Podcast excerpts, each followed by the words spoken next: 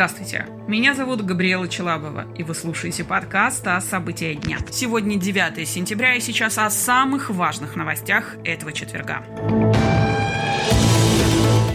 Число погибших при взрыве бытового газа в подмосковном Ногинске увеличилось до 7. Спасатели нашли тела еще двух человек. По последним данным пострадали 15 человек, в том числе двое детей. Взрыв газа произошел в среду утром. Обрушились часть внешней стены дома и перекрытие со второго по пятый этажи. По предварительной информации, причиной взрыва могло стать то, что жильцы оставили газовую плиту включенной на ночь, чтобы согреться. К утру огонь погас, газ воспламенился, когда в квартире включили свет.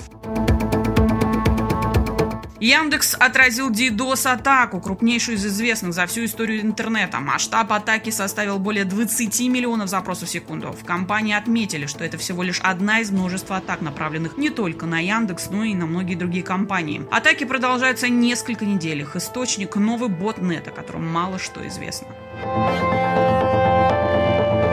Власти Москвы считают очень высокой вероятность четвертой волны коронавируса в столице. Глава департамента здравоохранения Алексей Хрипун заявил, что сейчас в городе идет перепрофилирование коронавирусных госпиталей. Подготовить одну клинику на тысячу коек займет около двух недель. Ранее о возможном росте заболеваемости коронавирусом сообщил и главврач больницы в Коммунарке Денис Проценко. По его словам, ситуация может ухудшиться в конце сентября, начале октября.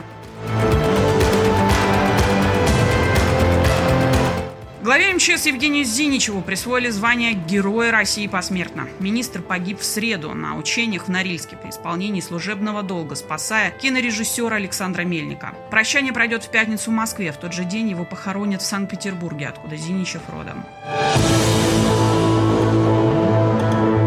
Звание «Город трудовой доблести» присвоит еще 12 российским городам. Об этом заявил президент Владимир Путин. Звание получат города Аха, Ступино, Лысьва, Сызрань, Воркута, Кострома, Мончегорск, Алдан, Чита, Дзержинск, Балагое и Кемерово.